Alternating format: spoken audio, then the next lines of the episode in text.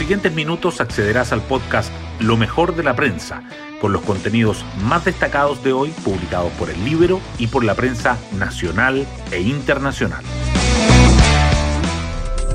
Buenos días, soy Magdalena Olea y hoy miércoles 16 de junio les contamos que la baja participación en la segunda vuelta de gobernadores constituyó un impulso adicional para la reforma constitucional que busca reponer el voto obligatorio, que la Cámara de Diputados aprobó ayer con amplio respaldo y despachó al Senado.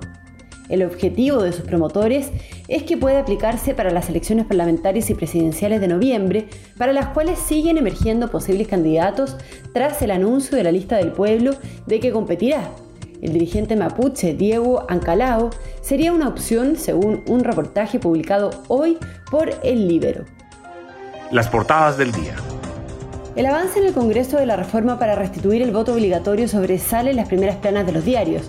El Mercurio dice que los diputados despachan el proyecto y aluden a espiral de abstención, mientras que la tercera agrega que la reforma avanza al Senado con un amplio respaldo parlamentario. 105 votos a favor, 33 en contra y 9 abstenciones. Otros temas políticos también destacan. El Libero subraya al mantener la movilización, la táctica de la asesora constituyente boliviana propuesta a Atria y Baradi. El Mercurio resalta que la UDI retoma la ofensiva por el matrimonio igualitario y la tercera subraya que los juicios en su contra le impedirán a MEO presentar una nueva candidatura. La situación de la pandemia sigue presente. El Mercurio titula que con las actuales cifras de contagios, la estrategia del Colegio Médico podría forzar un cierre de tres semanas en todo el país.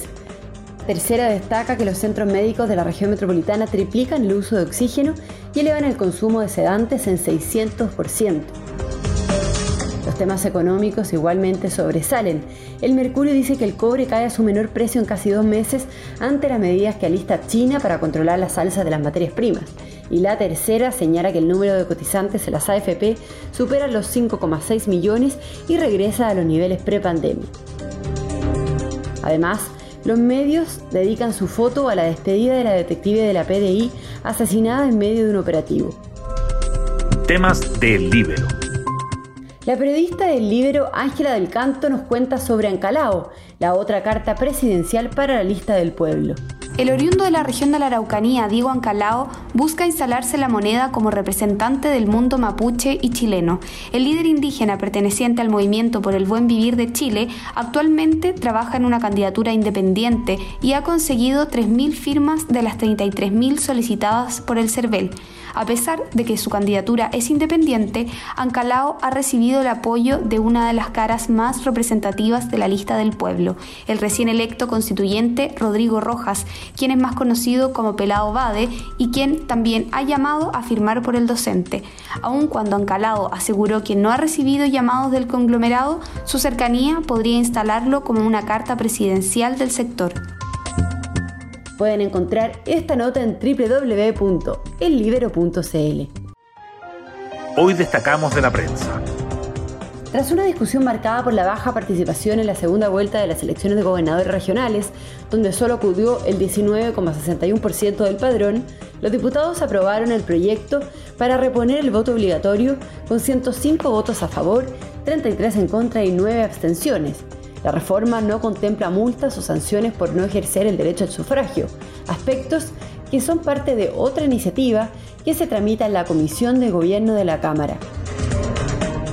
Con las actuales cifras de la pandemia, todo el país tendría que aplicar el cortocircuito que propone el Colmed.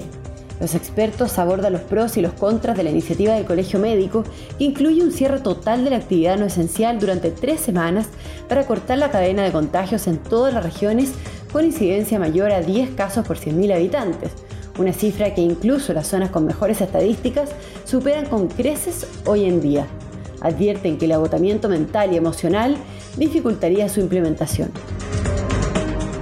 Los centros médicos triplican su requerimiento de oxígeno y el consumo de sedantes aumenta sobre 600%. Las clínicas y los hospitales han debido multiplicar su capacidad de almacenamiento debido al incremento de personas conectadas a ventilación artificial, mientras que Senabas, encargada de abastecer a la red integrada de COVID-19, ha ampliado la red de compras en el extranjero, gestionando la adquisición de materias primas e incluso contratando aviones para importar de manera urgente los fármacos más requeridos. El cobre sufrió su mayor caída desde marzo y retrocedió 3,51% la Bolsa de Metales de Londres y cerró en 4,33 dólares la libra, su menor valor en casi dos meses, presionado por las medidas que prepara el gobierno chino para frenar las alzas de las materias primas. El temor por la inflación y el cambio en la política monetaria en Estados Unidos también estarían detrás del descenso. Y nos vamos con el postre del día. Cristiano Ronaldo se convierte en el máximo goleador en la historia de la Eurocopa. El delantero anotó dos tantos en la goleada 3-0 de Portugal a Hungría y acumula 12 en 5 torneos. En el otro partido del llamado Grupo de la Muerte, Francia superó por la mínima diferencia a Alemania. Bueno, yo me despido, espero que tengan un muy buen día miércoles y nos volvemos a encontrar mañana en un nuevo podcast, Lo mejor de la prensa.